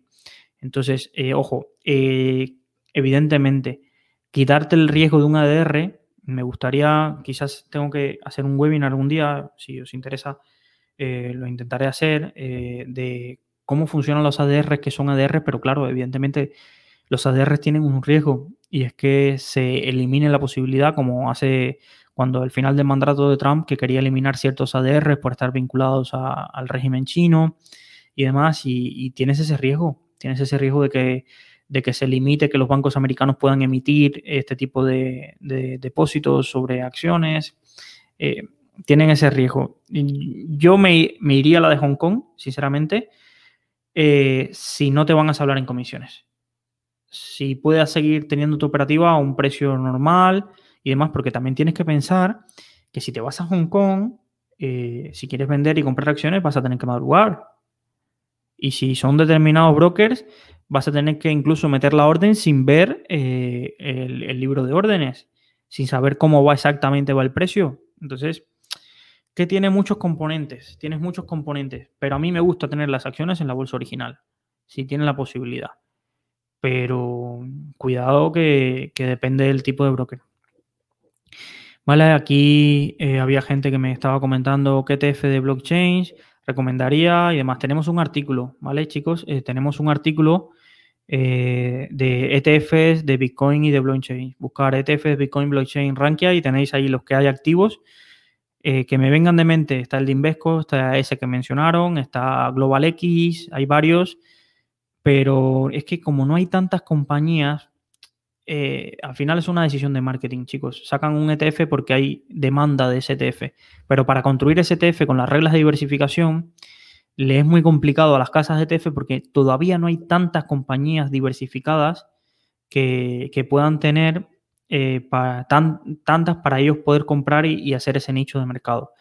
Entonces, eso es lo que está pasando mucho en, este boom que hay de lanzar productos a mercado, como por ejemplo ahora ETFs para invertir en la carrera espacial. Y después en la carrera espacial hay 20 compañías cotizadas a nivel mundial de ese tipo de nicho. Entonces tienes un ETF de 20 compañías. Entonces, es el problema de estos ETF super exóticos o ETF de mascotas. Y en el mundo hay 15 compañías de mascotas. Entonces, o empiezas a rayar un poco ahí el filo en la navaja, por ejemplo, y decir, bueno, ¿dónde venden comida para mascotas? En Walmart. Pues vale, puedo meter a Walmart en el ETF de mascotas. Es que esto pasa, ¿eh? Esto pasa. Es decir, es muy curioso. Y si no, os invito a mirar un ETF de inteligencia artificial y os vais a sorprender de las compañías que tienen cosas de inteligencia artificial para poder lograr meterlas en un índice de ETF eh, de inteligencia artificial. Y os sorprenderá, eh, os aviso. Es decir, sed muy críticos con mientras más exótico sea el nombre del ETF, mm, más os vas a reír cuando veáis las compañías que logras meter dentro para, justificar que, tienes, que, que puedes, para llenar el ETF, ¿vale? Vale, eh, vale, me salté aquí un montón de preguntas. Voy a ver, voy a ver qué tenemos por aquí. Julia me pregunta: ¿con qué determinado capital buscarías un EAFI? Vale, Julia, te voy a, virar la respuesta. ¿Con qué determinado capital el EAFI te va a abrir las puertas? Esto, y, dice, y, yo creo que ahora te quedarás descolocada. ¿Cómo? Y sí, sí, es que las EAF en España hay muy poquitas que te empiezan a hacer caso si tienes más de 50.000 euros. ¿Vale? Lo normal es que sean a partir de 150.000 euros que ellos te acepten como cliente. Y tiene una lógica. Una, EAFI, ¿de qué vive? O un EAF. Voy a referirme bien a EAF para quitarle la I de independiente, ¿vale? Porque independientes ya quedan pocas. La ley ha obligado que se declaren y que te digan exactamente cómo cobran dinero. Un EAF gana dinero por dos vías. Cuando ellos te crean la cartera del fondo, ellos te cobran una comisión del 0,3, 0,5 según lo arriesgado que seas y demás. Eh, anual, ¿vale? Y además cobran retrocesiones de los comercializadores o de los fondos en los que invierten tu dinero, ¿vale? Entonces, si haces los cálculos de patrimonios eh, de 100.000 euros, ¿vale? Eh, un 0,3 estarían ganando contigo 300 euros al año, ¿vale? 300 euros al año, por, por legislación, ellos a ti te tienen que hacer un perfilado te tienen que analizar tu, situación. No es llego y te cojo y coge esta cartera y no te analizo y me vale esa cartera para todos los clientes que tenga. No, tienen que hacerte un estudio personalizado. Entonces, eso hace que la mayoría de AF no acepten a bajos patrimonios y estén pensadas para altos patrimonios. Y es por eso que están desapareciendo muchas EAF. Hay muchas provincias en España, si me estáis, eh, una EAF en España, para que me entiendan, si me está escuchando alguien que no es de España, es una empresa de asesoramiento financiero. Hay muchas provincias en España que no tienen un asesor financiero en toda la provincia, ¿vale? Eh, porque no, no sale rentable y no es tan fácil. No es un país donde el patrimonio medio del ahorrador eh, sea de 300.000, 400.000 euros, no somos Suiza, ¿vale? Entonces, esos, esa SEAF, la verdad que a partir de 50.000 puede que te encuentres alguna. Eh, nosotros en Rankia tenemos una herramienta de asesoramiento financiero que si nos dices un poco la provincia y demás, te decimos un poco qué, asesor financiero puede, pero si tienes menos de 50.000 euros, mm, me va a tocar enviarte un mail y, explicarte esto y decirte, mira, eh, lo siento, pero no es que no, no te van a atender. Entonces, ¿Qué hacemos si tenemos menos de 50.000 euros? Pues lo mejor que puedes hacer es hacerte una cartera diversificada tú misma con un robo-advisor. Es lo que yo aconsejo al menos. Eh, me preguntaban por Care Club. Eh, no, no puedo dar opiniones sobre, sobre acciones en concreto. Alfonso me preguntaba, gracias por tu respuesta. Desconocida de Interactive Broker y los nuevos brokers en Europa. Sí, Interactive Broker ha, decidido que ya basta de, de que brokers de medio palo le hicieran competencia y, ha puesto, se ha puesto serio. Y ha puesto serio y ha dicho, ¿por qué la gente no se abre cuenta conmigo? Bueno, porque tengo comisión de 10 euros al mes y porque, porque no tengo servicio de atención al, cliente demasiado bueno para todos los clientes que tengo. Pues al menos una parte la puedo quitar. En la otra tendría que contratar a 18 personas. No, esta es quitar de un plumazo la comisión. Y ya está. En cuanto a China, ¿alguna vez subirá Alibaba, Baidu, Pinduoduo? Pues no lo sé, Alfonso. Entiendo que si son buenas compañías, todo al final el tiempo lo pone en su lugar. Pero es que hay que tener paciencia, es decir, pero no lo sé. Eh, ¿Crees que las tecnológicas, no solo las gigantes, todavía tienen margen de crecimiento, Jesús? Eh, yo tengo fondos que invierten en algún tipo de tecnología, como es el este del Echiquier, el World eh, Leader pero sí es verdad que, invierten en compañías de un perfil eh, más bajo que las grandes tecnológicas que estamos acostumbrados a ver.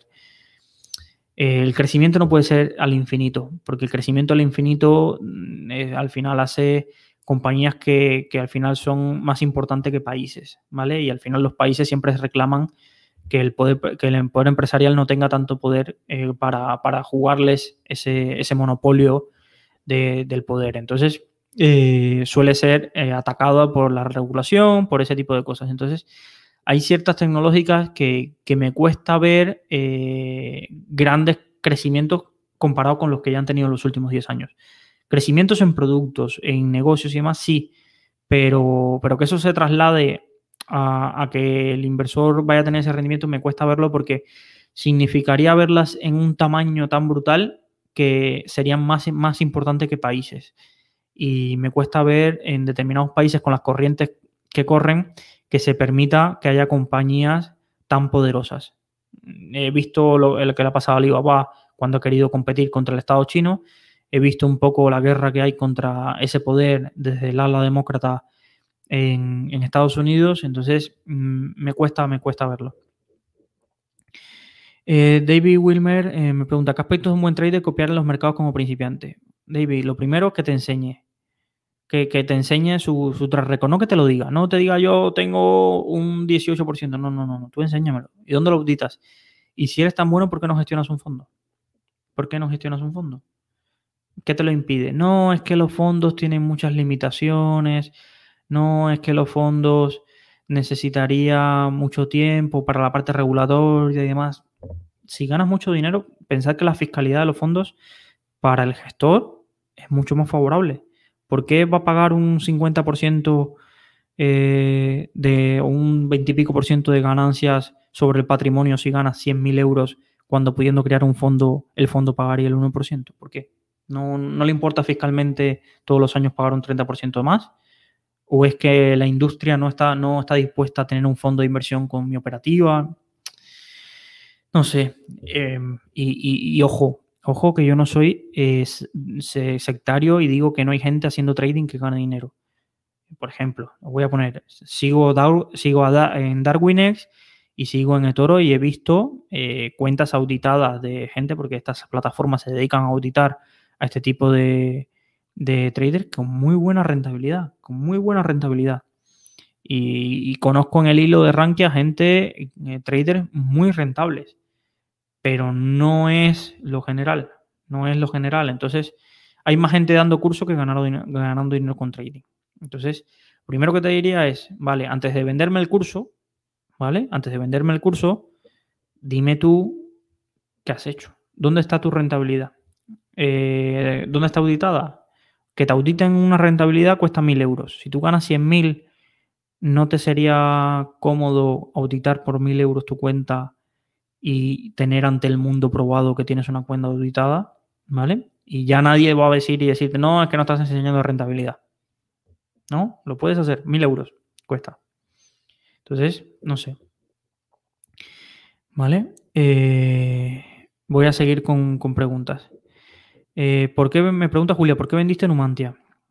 Ya, Julia, eso es una buena pregunta. ¿Por qué vendí Numantia?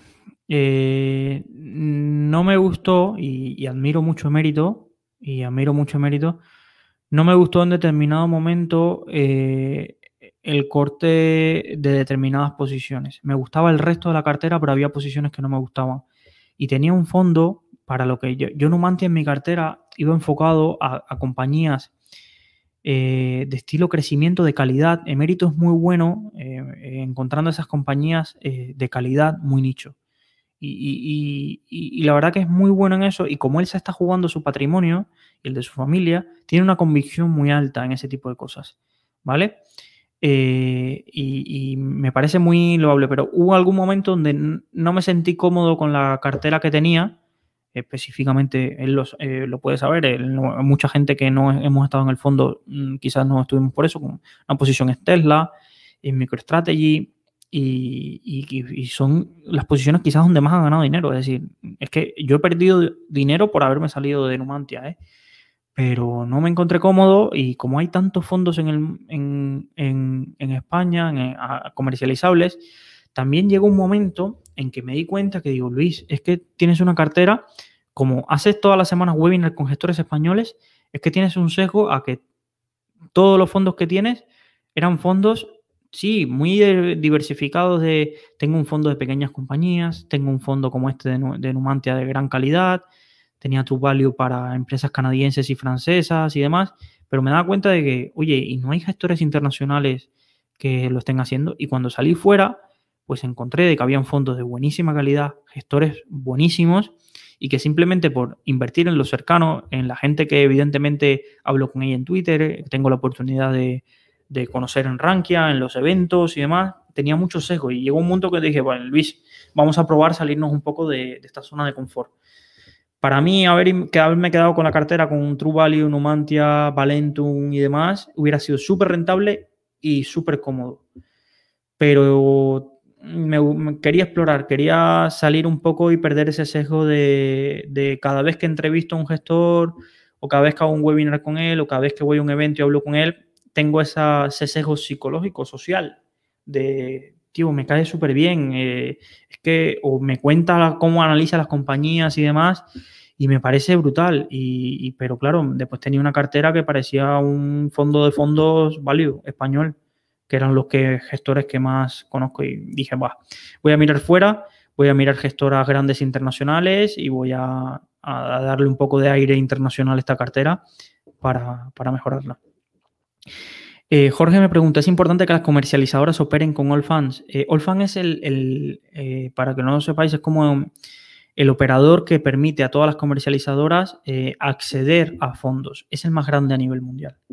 Ahora mismo salió a cotizar, bueno, a un nivel europeo, vamos a ponerlo porque también me, me flipé un poco con nivel mundial, pero si no está, no hay, si no es el uno, estará entre los tres primeros, ¿vale?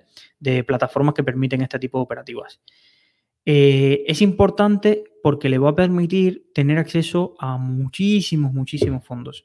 Y una de las cosas más importantes que, muchas veces os encontraréis es que los comercializadores, evidentemente, como bastante tienen como para preocuparse por su negocio, eh, muchas veces os encontraréis de que vais a buscar un fondo y no lo tiene, pero tú se lo puedes pedir a tu comercializador, porque el comercializador, para ofrecértelo, lo único que tiene que llegar es decirle al fan, fan, ¿tú tienes este fondo? Sí, porque me lo está pidiendo mi cliente. Vale, lo habilito. Y en una semana o 15 días lo tienes. Y hay mucha gente que eso no lo sabe y que busca su fondo en la comercializadora y o no lo han añadido o nadie se lo ha pedido y, lo puedes pedir. Y lo puedes pedir. Y, claramente, y más, si vas y le dices, no, es que mira, es que quería invertir sí o sí en él y si no, me voy a tener que ir de otro comercializador que sí lo tiene, ya verás cómo en una semana lo tienes puesto. Pero entonces, este, este tipo de, de, como Allfund o Inversis, lo que hacen es eh, dar ese, eh, tener toda esa plataforma para que una comercializadora que, evidentemente, Allfund no es una ONG, le cobra algo a las comercializadoras y a los fondos entiendo que también le cobrará, eh, pero te permite acceder a casi todos los fondos que hay disponibles para invertir en Europa. Buenas tardes. Con la liquidez que tenga uno, esperar, ¿recomiendas esperar un poco a ver qué pasa o ir haciendo aportaciones poco a poco? A ver, si tienes, mm, depende de la liquidez que tengas. Si es, si estás un 50% en liquidez, yo de verdad tendría un 25, 30, un 50% en liquidez, a no ser que tengas muy, muy claro que va a ser la caída, es que, no sé, siempre estaría haciendo aportaciones y viendo si puedo bajar el precio medio, si algo me ha caído, si puedo bajar el precio medio de compra que tengo en un fondo y demás. Es que con la inflación tan disparada que hay, y, la estáis viendo en vuestra calle, es que ¿qué, tenéis que esperar? ¿A que venga el INE a deciros que hay inflación? ¿Cuánto os costó rellenar el, eh, ahora que os vais de vacaciones la gasolina? ¿Cuánto estás pagando de luz? Eh, ¿Cuánto? Es decir, ¿cuántos de los que habéis ido habéis alquilado un coche ¿Ya habéis visto cuánto están hablando las compañías de coche porque se han quedado sin coches para reponer? ¿O, cuántos habéis buscado en los hoteles y seguro pensando de que los hoteles iban a estar tirados de precio, os habéis encontrado de que no están tan baratos? Chicos, hay inflación. Y si tenéis que esperar a que venga alguien a avisaros, eh, mal vamos. Entonces, eh, la inflación es un arma letal contra ese dinero en liquidez. Es un arma letal contra ese dinero en liquidez. No estoy diciendo ni soy favorable a que, hey, loco, venga, 100% invertido y luego si viene una caída no tenemos nada ni para comprar eh, un 5%. No, tampoco es eso. Pero, pero ser conscientes de que hay inflación. Hay inflación Y aunque tú no lo veas, eh, el dinero cada tuyo cada vez vale menos. Y si estás, me, me estás escuchando desde un país de, de Latinoamérica, me dirás, Luis, que, que, te ha subido los precios un 4%, no sé, no llores. No, es verdad, es verdad, para 4%, ya quisieran los países latinoamericanos tener un 4% de inflación. Pero, pero para nosotros que no estamos acostumbrados a esas tasas en los últimos 15 años, pues es bastante, bastante notable que los precios estén disparados. Vale, nos pregunta Dani, estoy aprendiendo a invertir en bolsa, los resultados que logramos simulados son reales, ¿qué diferencia tienen con las operaciones reales? La diferencia eres tú, básicamente. ¿Qué diferencia? ¿Tú estás en una cuenta demo y voy a obtener los mismos resultados en real? No. ¿Por qué no? Porque me hacía trampa el simulador. No, no, no. Es que, es que los sesgos que tenemos uno, ¿cuánto en, un simulador ves una pérdida y cierras la operación? Porque eso es lo que te va a pasar. Cuando abras y veas una noticia del telediario de los mercados se caen, no sé qué, ¿qué vas a hacer tú? En simulador da igual. En simulador no, no te pasa nada. En real, ah, amigo. En real, cuando ves cayendo todo y no sé quién te llama y te dice, oh, es que hay una oportunidad en esta acción, no sé qué, es cuando ya empiezas a, a comprar y vender como si no hubiera mañana, a esto, a lo otro, y, ahí se te va un montón de rentabilidad. Había un artículo de un, ex compañero mío que, ahora gestiona un fondo que decía cuánto dinero pierdes, eh, creo que cuánto dinero pierdes todos los años o te haces perder todos los años a ti mismo por tu operativa. Y no es que te lo ha hecho perder nadie, no, no, es que tú mismo por tus sesgos, por comprar y vender, por entrar todos los días al broker a mirar, por pensar que vas a encontrar el nuevo fondo del Santo Grial que nadie ha visto y, y que vas a entrar en el momento adecuado donde solo va a tirar para arriba. Pues eso. Entonces, eh, Llevamos con un mercado alcista, me dice Jorge, desde 2008. ¿Cómo ves la renta variable en 2022 cuando termine la inyección de liquidez? Eh, Jorge, es que yo soy muy optimista con el mundo. Entonces, o el mundo me demuestra de que en los próximos 20 años vamos a ir a peor, o yo siempre seré optimista para invertir. Evidentemente, entiendo que en la bolsa no se va a subir eh, de forma directa, que habrá escalones y habrá escalones algunos más profundos que otros y poder aprovecharnos de esos escalones y de vender lo que esté súper sobrevalorado para comprar cosas que no estén eh, tan eh, sobrevaloradas o dará algún punto de rentabilidad e, extra a ese tipo de cosas. Pero salirme, es decir, plantearme que en los 20 años el mundo va a estar peor que como está ahora, no va con mi naturaleza. Entonces, tengo mucho sesgo ahí. Evidentemente, si, si tú eres de la opinión contraria y tienes todo tu derecho, o alguien me está escuchando y dice, no Luis, yo estoy convencido que los próximos 20 años el mundo no irá mejor. Pues evidentemente tendrías que estar mirando otro tipo de alternativas para invertir tu patrimonio, quizás invertirlo en oro o comprarte propiedades y quizás no es la bolsa para estar. La bolsa no es el único activo para invertir tu dinero. Mm, seguramente mucha gente te estará intentando convencer que sí, pero no lo ves. Entonces, eh, ser conscientes de eso y mirar otras alternativas si tienes una opinión contraria a la mía. Si tienes una opinión como la mía, pues mm, yo lo único que puedo decir es lo que hago yo, aportaciones periódicas y tener algo ahí guardado para si llega algún momento de liquidez. Y lo otro, chicos, que muchas veces queréis ganar en bolsa lo que profesionalmente eh, muchas veces no podemos. Entonces, eh, voy aquí a la parte, es decir, yo espero en los próximos 10 años ganar más dinero por mi crecimiento profesional que por mis inversiones. Y muchas veces encuentras a chicos de 23 años que no quieren crecer profesionalmente porque piensan que con 23 y 1.000 euros, a los 29 tendrán 100.000. Y a los 40 se habrán retirado sin tener que trabajar porque tienen todas sus inversiones. ¿no? Es que hay una parte que para, para lograr invertir hay que ahorrar. Y para ahorrar hay que ganar dinero. Es decir, y si no ganas dinero, estás jugando a sí, que te llegue una herencia o que mañana te toque el euromillón. Eso son externalidades, eso no depende de ti. ¿Vale? Entonces, eh, no dedicarle tanto tiempo a la bolsa y dedicaros a ver cómo ganar más dinero en un país con una tasa del paro del 20%.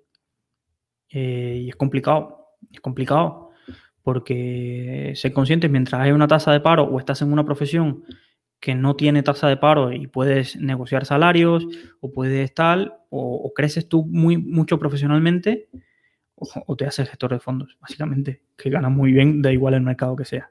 Va, que hoy estoy súper hater con los gestores de fondos. Vale, Luis, ¿qué fondo ETF replica la mejor la bolsa a nivel mundial? Eh, Francisco, los, de Vanguard, te coges eh, la cartera de menos de, de 10.000 euros de Indexa y ahí tienes un ejemplo claro. Vanguard eh, MSCI World con el Vanguard emergente, te haces una composición en pesos del ACWI y perfecto. ETFs al ACWI también. Es decir, tenemos un, tengo un artículo que se lo escribí yo que se llama Cómo indexarse al mundo. Lo puedes encontrar en Rankia, ¿vale? Y ahí, ahí tienes alternativas y si no, en los comentarios me lo dices y, te explico un poco cómo encontrarlo. Eh, José Ángel Villameriel, en Renta 4 se sabe perfectamente quién es el gestor. Sí, porque no es una gran banca. Es un banco especializado en fondos de inversión. Déjame seguir leyendo los comentarios a ver si alguien sabe si tiene un fondo de... con quién no me pongo troll. Un fondo de CaixaBank. ¿vale? Y si sabe quién es el gestor de su fondo en CaixaBank, o de Ibercaja, o de Santander, o de BVA. ¿Vale? Eh, Alfonso, ¿conoces los fondos de Alejandro Esteban Actualio? Sí, sí, sí. A ver, tengo un vídeo donde explico, eh, tenéis un vídeo aquí mismo en el canal de YouTube donde explico eh, los orígenes de Alejandro, su filosofía, cómo invierte y demás. Alejandro es un crack. Es uno de los mejores inversores de menos de 40 años que hay en España seguramente y, y demás. Eh, cosas que tiene a su favor, eh, eh, esa parte de análisis es muy, muy buen analista. Muy, muy buen analista.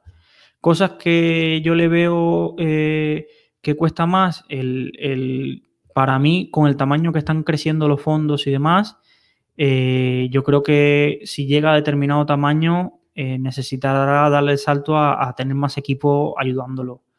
Eh, porque son muchas compañías de análisis, son muchas horas y, es un trabajo complicado cuando eres gestor más pequeño.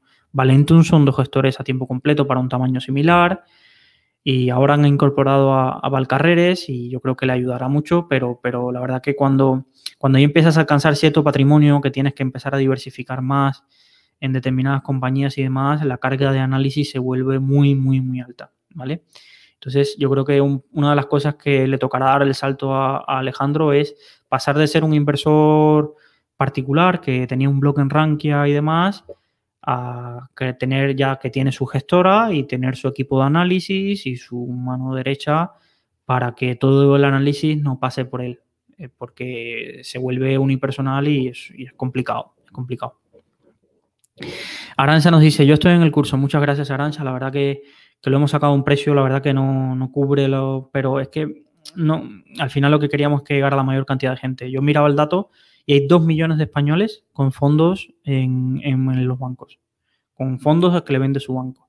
Y básicamente lo que queríamos conseguir es eh, un poco mover ese árbol y que la gente que dijera, no, es que, es que por más que quisiera encontrar, eh, aprender de fondos, nadie enseña. Vale, pues mira, ahora ya lo tienes. Tienes una opción de, aprender. ¿Es la mejor? Hombre, mm, el curso no te lo está dando eh, el mayor catedrático de fondos de inversión de estudios, te lo está dando Enrique Roca, que es un profesional de fondos como la Copa Un Pino y demás, y yo que he estado cinco años estudiando esto, y mi compañera Chayin, ¿qué tal? pero es que el mega crack de los fondos de inversión catedrático, pues no te va a hacer un curso por 20 euros que te lo, no lo va a hacer. Entonces es así, es el mercado, no va a venir para mes a darte un, curso eh, de 20 euros. Entonces lo he hecho con todo el cariño y toda la ilusión, pero, pero entender si en algún momento no lo, explico del todo bien o lo que sea, pues evidentemente, no sé, me estoy tirando piedras y quizás eh, os lo, disfrutéis y demás y, y aprendáis un montón. Vale, en los fondos indexados me pregunta Carolina, hay dos tipos, los que uno arma la cartera y los robo que eligen por ti la cartera, ¿es correcto? Eh, más que dos tipos de, fondos indexados, Carolina, lo que hay son dos elecciones que puedes hacer tú. Tú puedes coger la, elección de decidir que el robo-advisor asigne los fondos indexados según su peso, ¿vale? O tú escoger qué fondos indexados quieres coger para crearte tu cartera. Si no conoces mucho, yo te digo con RoboAdvisor. Vete a un RoboAdvisor y mientras más te metas en este mundillo, pues empieza a darte cuenta eh, qué diferencias hay entre los RoboAdvisor, en qué cojean, qué sesgo tiene el RoboAdvisor, porque quien crea el RoboAdvisor tiene su sesgo de su visión de qué activos tiene que tener en la cartera o qué no.